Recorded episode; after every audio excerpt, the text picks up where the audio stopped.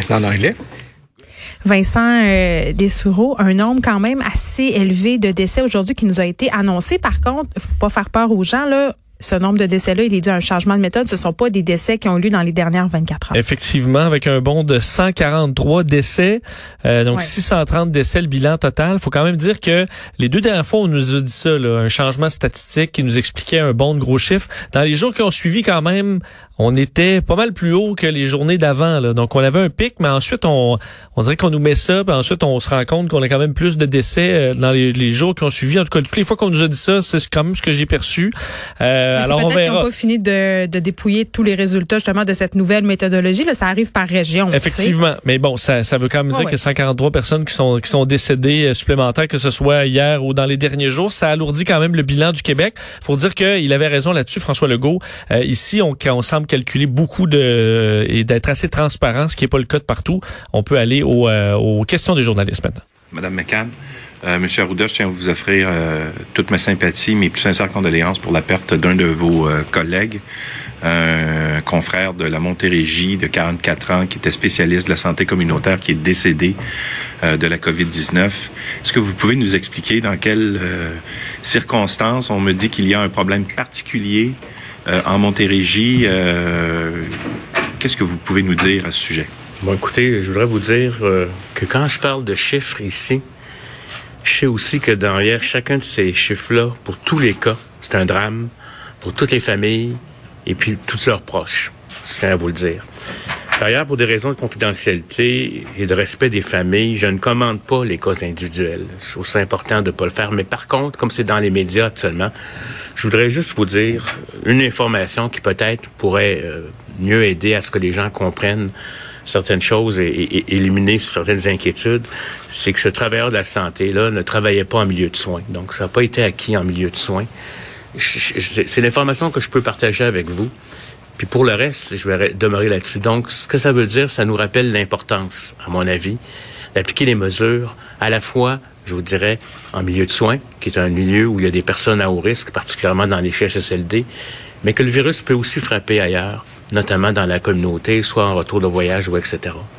Donc ça nous rappelle à tous qu'on est tous susceptibles et c'est important, à mon avis, d'avoir euh, respecté les consignes. Je vous remercie pour votre geste et je le partage avec toute la communauté de mes collègues du Québec. Est-ce qu'il y a une enquête particulière qui va être faite dans ce cas-ci ou si on le traite comme... Euh, parce que, bon, vous dites qu'il ne travaillait pas en milieu de soins. Est-ce que ça implique euh, qu'on le traite comme un autre décès ou s'il va y avoir une enquête particulière? Tous les décès sont traités de la même façon, qui proviennent, euh, de façon générale, qui proviennent d'un élément ou un autre. Euh, tout, est traité de la même façon. Si la cause de décès, le constat de décès se fait à l'hôpital, ça se ferait d'une certaine façon. Si ça se fait euh, dans un CHSLD, ça se fait aussi de la même façon, mais avec un, médecin qui doit porter le diagnostic. Puis y a des, des, situations où ça prend une enquête du coroner, ça, ça, ça se fait. Mais c'est pas parce que c'est un cas particulier. Ça se fait exactement comme d'habitude. On n'a pas les résultats, bien entendu. Merci. Prochaine question, Fanny Lévesque, La Presse. Bonjour à vous. Euh, Monsieur Legault, euh, ça fait... Euh, on peut nommer plusieurs initiatives, décrets qui ont été faits dans les derniers jours, dernières semaines, que ce soit d'aller chercher la possibilité d'aller chercher du personnel enseignant. Vous en avez, vous avez parlé qu'il y en aurait 2000 qui auraient des compétences en, soins médicaux. Euh, là, il y a le décret pour les finissantes. Donc, ça fait des jours, des semaines que vous vous, vous donnez les moyens pour aller chercher des renforts dans le dans la société. Comment se fait-il que ces gens-là ne soient pas encore à pied d'œuvre dans le réseau? Est-ce qu'on est devant un problème de renfort ou un problème de bureaucratie? Moi, je pense que la grande majorité des gens qui répondent à nos besoins sont actuellement dans le réseau. On peut, comme je le disais tantôt, peut-être avoir échappé quelques cas, mais ceux qui peuvent vraiment aider, qui ont les qualifications pour aider, sont déjà dans le réseau.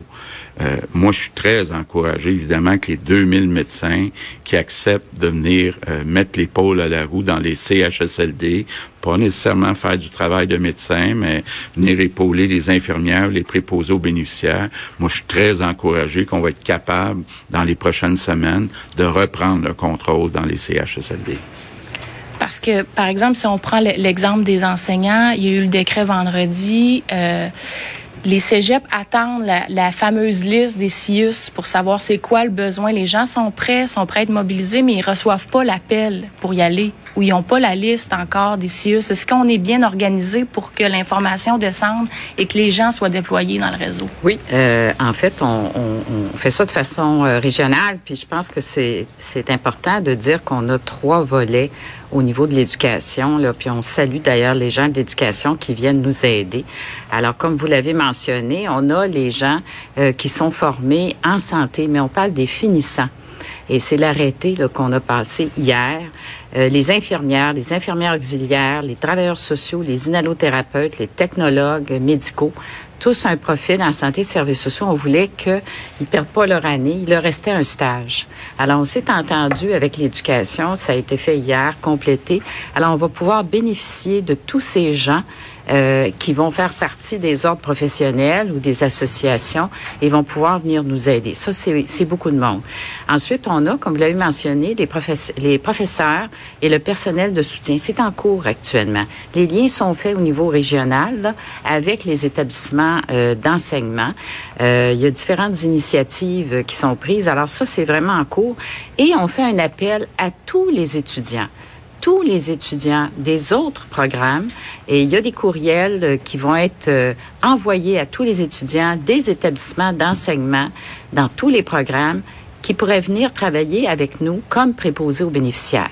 Alors ça, c'est en cours actuellement. C'est un grand effort de collaboration avec le secteur de l'éducation. Prochaine question. oui, allez-y. peut-être un point là. Euh, euh, comme je, vous, le savez, j'essaie d'être le plus transparent possible.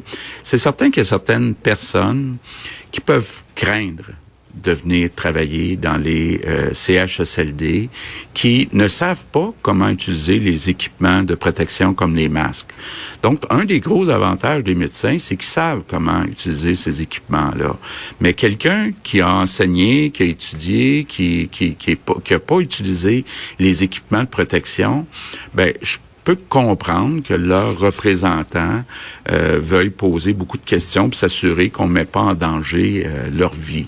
Donc, euh, ça a fait partie des discussions des derniers jours aussi. Et, moi, je compléterais ce que dit le premier ministre en disant que c'est prévu, hein, une formation pour les gens là, qui n'ont pas nécessairement une formation en santé, notamment les, les, les, étudiants des autres programmes, puis les professeurs, puis le personnel de soutien, une formation en accéléré là, pour leur donner vraiment euh, tout ce qu'il faut euh, pour les équipements de protection, puis pour aussi euh, l'organisation. Alors, euh, on n'envoie pas quelqu'un là, à froid comme ça ou à chaud. Là. On, on va former ces personnes-là avec des capsules qui ont été préparées là, exactement pour cette clientèle. Bon, Vincent, avant qu'on parle de qui va aller aider et surtout quand, impossible de pas euh, parler de ce jeune médecin de la Montérégie. Je pense qu'il avait 44 ans, qui est décédé hier. On a questionné euh, les membres du gouvernement à cet effet parce qu'on pense évidemment qu'il est décédé euh, des suites de la COVID-19. On nous a rassuré, il n'est pas, c'est pas un médecin qui travaillait en milieu de soins. Non, exact, mais ça se pourrait bien que tout ça se confirme comme étant donc un premier médecin décédé de, de, la COVID-19 au Québec. Donc ça reste encore à confirmer, là, je vous le dis, mais le, le, on parle effectivement d'un médecin de 40 44 ans euh, qui euh, est lié à la santé publique de la Montérégie. Euh, cette histoire-là semble causer quand même une onde de choc dans le, le, le milieu médical. D'ailleurs, on vous sentait l'émotion quand même dans la voix du docteur Arruda. Là. Oui, parce que c'est le premier. Là, puis dans d'autres pays, on a vu en Italie, il y a eu une centaine de médecins qui sont décédés. C'est certain que ça, ça touche la population, ça touche les gens. Donc, il y a une enquête en cours pour déterminer les, les causes de, de, de, ce décès. Mais c'est que ce qu'on sait, c'est qu'à la direction de la santé publique de la Montérégie, il y a une éclosion euh, D'ailleurs, le gouvernement du Québec a demandé un état de situation sur ce qui se passe là-bas. Euh, on va essayer de limiter la propagation. Euh, ce qu'on, bon, entre autres, à la direction de la santé publique de l'Estrie aussi, il y a deux semaines, il y avait eu éclosion et c'était dans ce cas-là, et c'est peut-être pour ça parce que M. Arruda a dit il n'était pas donc en milieu de soins. Là. en Estrie, c'était l'échange de documents qui semble être à la source de cette, cette, cette contamination des documents reliés à de l'enquête épidémiologique. Alors, tu en vas faire des enquêtes, et là, il y a du papier qui peut être contaminé ou quelque chose, et là, ça se passe d'une main à l'autre. Alors là, on tente d'implanter du télétravail pour limiter ça, là, euh, pour protéger les gens. Alors, euh, ce serait, euh, du moins, c'est le premier médecin qui décède au Québec soupçonné d'être lié à la COVID-19. Alors, évidemment, ça va, on attendra les confirmations dans ce dossier-là. On parle d'un homme de 44 ans. on le disait, là, on, le dit en quelques instants tantôt, le, le, le bilan des décès est, est, important, là, 143 décès, mais on le disait, changement de, de, de calcul, mais quand même, le nombre de cas est, monte beaucoup aujourd'hui. C'est presque 1000 cas, 997 cas. Donc, au total, on est à presque 16 000 au Québec, alors qu'on était dans les 700, même 600 dans les derniers jours. Est-ce qu'il y a quelque chose à lire là-dedans? Est-ce que c'est encore là un changement de, de calcul? Euh, Je sais pas, mais le nombre de personnes aux soins intensifs quand même baisse. Oui, comme dans les hôpitaux, on a dépassé quand même le 1000 personnes hospitalisées là à 34 aux soins intensifs. Euh, on est à moins 9 mais euh, bon, faut comprendre qu'il y a aussi 143 décès. Euh, il y a des gens là-dessus dans, dans, cette liste là qui étaient aux soins intensifs. Hmm. Alors on est à 209 personnes aux soins intensifs. C'est la bonne nouvelle dans tout ça, c'est que le système de santé euh, a de la place encore et il reste que le point central, c'est les CHSLD. On en parlait encore de cette réponse. François Legault remercié et est heureux de voir la réponse des médecins spécialistes euh, à son appel d'hier. 2000 qui ont répondu quand 2000 médecins. Euh, là, le défi, ce sera de travailler ensemble et effectivement... Faut remettre son ego de côté un petit peu, peut-être. De tous les côtés. Oui, de hein. tout bord, de côté, c'est euh, clair. Parce qu'effectivement, pour un médecin spécialiste habitué de gérer un peu la place, de se faire dire, ben va, va à telle chambre, fais ça, fais ça, ça peut être difficile. Et surtout pour aussi les préposés et les infirmières, de dire hey le gars écoutez moi il fait la même chose puis aujourd'hui il va faire 2500 dollars. Euh, ça peut être une source euh, de frustration. On le comprend mais euh, ce sont des spécialistes, veut, veut pas, ils ont étudié. Euh... Et l'enveloppe a déjà été votée pour ça, c'est déjà calculé. On en aura une tantôt, euh, une médecin euh, spécialiste, Vincent. On parle bien entendu que tout le monde devra mettre de l'eau dans son vin, mais aussi, et je discutais hier parce que plusieurs médecins spécialistes qui m'ont écrit étaient très fâchés du texte que j'ai écrit dans le journal, mais il y avait quand même un point de dire, écoutez, je peux bien comprendre qu'on peut aller aider dans les CHSCD. Moi, je veux y aller, mais tourner un patient de côté, mettre une intraveineuse, moi, je, je sais pas comment faire ça. Donc, ils devront quand même apprendre à faire euh, ce travail-là. Mais ça sera probablement ben un apprentissage plus rapide que si toi et moi avions à le faire. Ça. Je veux dire, si tu es quand même médecin oh spécialisé, un, orthopédiste, à mon avis, tu as appris assez de choses dans le milieu de la santé, tu es capable de changer une hanche. Euh, il y a une infirmière qui Ce va... sont pas les mêmes gestes, donc il faut non, mais, Je veux dire, une infirmière qui va te montrer ça, à mon avis, comme, pardonnez-moi, tu vas catcher vite. Là. oui. Ça va se faire. Les choses vont se faire. À mon avis, effectivement, toi, on va, et pour moi, on, va, on partirait de zéro. Euh, J'ose croire qu'un médecin spécialiste euh, est capable d'apprendre assez rapidement à s'ajuster aux tâches dans un CHSLD. Par rapport, euh, justement, au CHSLD, confusion euh, par rapport aux visites, parce que hier, on nous avait un peu assuré que tous les établissements avaient été visités le PM qui revient en quelque sorte euh, remettre les pendules à l'heure parce qu'il y a quand même des gérants euh, de CHSLD de résidence qui ont appelé pour dire écoutez là nous on n'a pas été visités, on a seulement eu des coups de téléphone, d'autres disaient nous on n'a pas eu de nouvelles. Donc c'est pas tout à fait ça là, c'est pas tous les établissements qui ont été visités. Et il a confirmé effectivement cette manchette là, donc les résidences visitées euh, dans les CHSLD publics on a fait les visites, mais dans le privé, il en reste encore. Alors, c'était pas, euh, c'était une véritable nouvelle. Ça montre que les médias grattent quand même et peuvent trouver euh, euh, des, des, angles morts et les ramener comme ça quand même sur la place publique pour s'assurer que ce qui est promis par le gouvernement, ben, se traduise en gestes aussi. Là. Donc, c'est ce qu'on voit. On a quand même parlé de déconfinement encore. Donc, les entreprises vont ouvrir en premier, on le comprend bien. Est-ce que le déconfinement, on le voit un peu plus loin vu que là, c'est quand même une augmentation de 1000. Là, on dit, on est... On est revenu sur les écoles, on on ben, parle pas des rouvrir tout de suite. C'est ça. Si on est sur un plateau peut-être, mais une baisse, euh, pour l'instant, on le voit pas dans les chiffres. C'est le pire bilan à date euh, en termes de cas de décès qu'on a vu jusqu'à maintenant. Donc, il mm. euh, faudra voir dans les prochains jours s'il y a une tendance qui reprend la baisse. Mais aujourd'hui, c'est pas des chiffres qui vont renforcer le, le, le, le les, disons, le fait de se déconfiner rapidement. Puis avant qu'on s'en aille du côté de chez Justin Trudeau, quand même une annonce importante concernant les étudiants en soins infirmiers. Hier, on parlait aussi à une infirmière. Il y a des gens qui sont inscrits sur le fameux site Je contribue ou qui attendent d'aller aider, qui savent pas trop sur quel pied danser. Ils sont supposés recevoir un appel, ces gens-là, aujourd'hui. Oui, aujourd'hui, pour les étudiants en santé. Euh, à mon avis, demain, on va avoir des histoires de gens qui n'ont pas été appelés et qui attendent. Mais il l'a dit.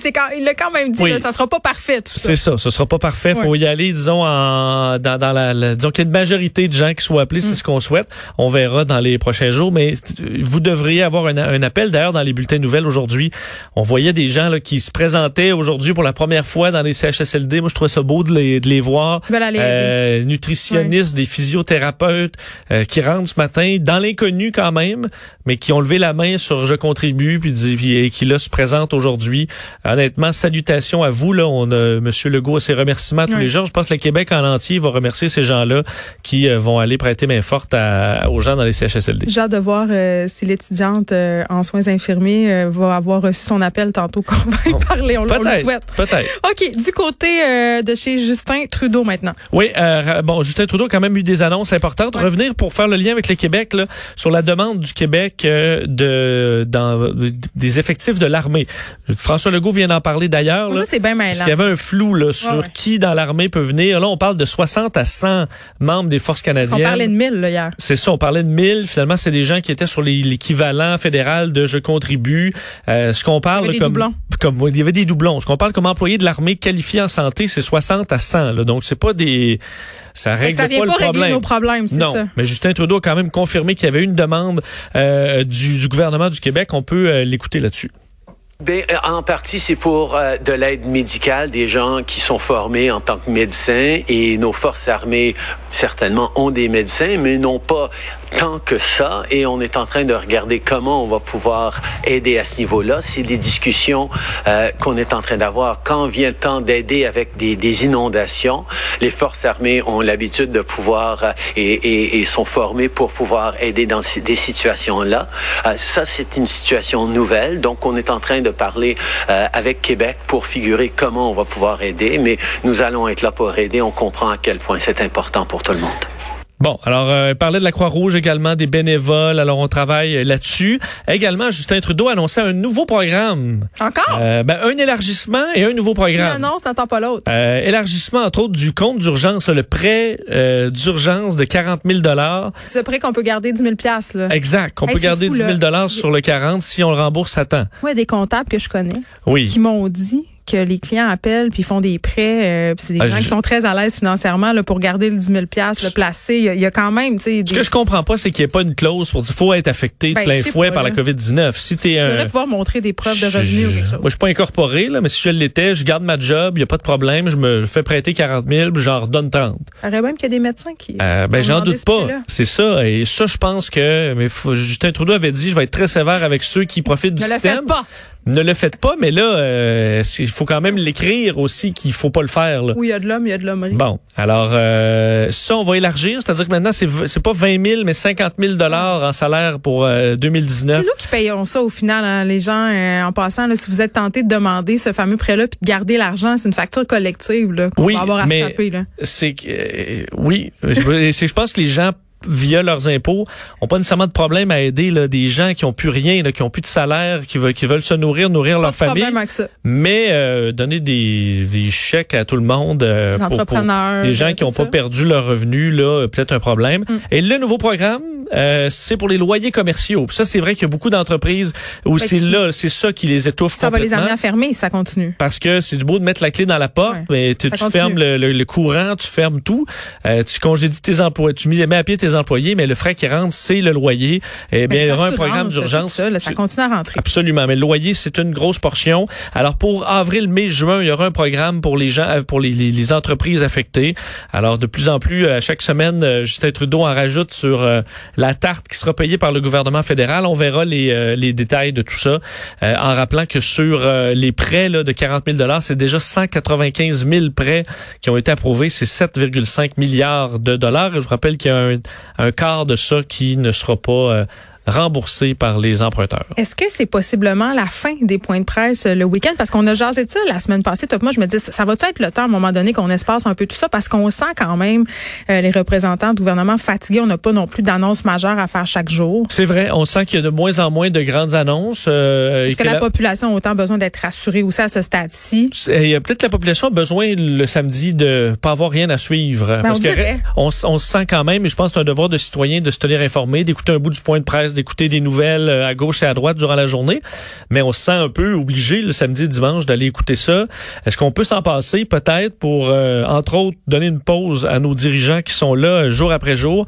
du moins, c'est l'objectif de le faire le plus rapidement possible mm. lorsque l'actualité va le permettre. C'est ce qu'on apprenait aujourd'hui. C'est quand même 2,5 millions de téléspectateurs qui, jour après jour, sont devant leur téléviseur, que ce soit TVA, Radio-Canada, LCN. Tout âge, de tout âge, les enfants, on écoute ça en famille. Oui, c'est pas mauvais. Je, moi, j'en vois qui disaient, faites pas écouter le point de presse ah à non, moi, je trouve ça très bien, au contraire. Ben, c'est pas obligé de leur faire écouter euh, l'entièreté, toute la période de questions d'un bout à l'autre. Euh, c'est un bon moment pour avoir une discussion, puisqu'ils sont pas à l'école aussi, faire un peu d'éducation, histoire, euh, tout ça. Là. Moi, je pense que c'est une belle occasion. Et des fois, de rien savoir, ça peut être encore plus anxiogène, là, disons. Alors, je, je suis pas un expert, mais on vous pourrez peut-être avoir une pause de ces points de presse le week-end, et on peut penser que M. Legault, M. Arruda et Mme McCann également pour en tirer profit. Là, Ils vont prendre une, marche. Ils vont prendre une petite marche, prendre de l'air frais. Merci Vincent, Merci. on se retrouve tantôt. De 13 à 15, les effrontés.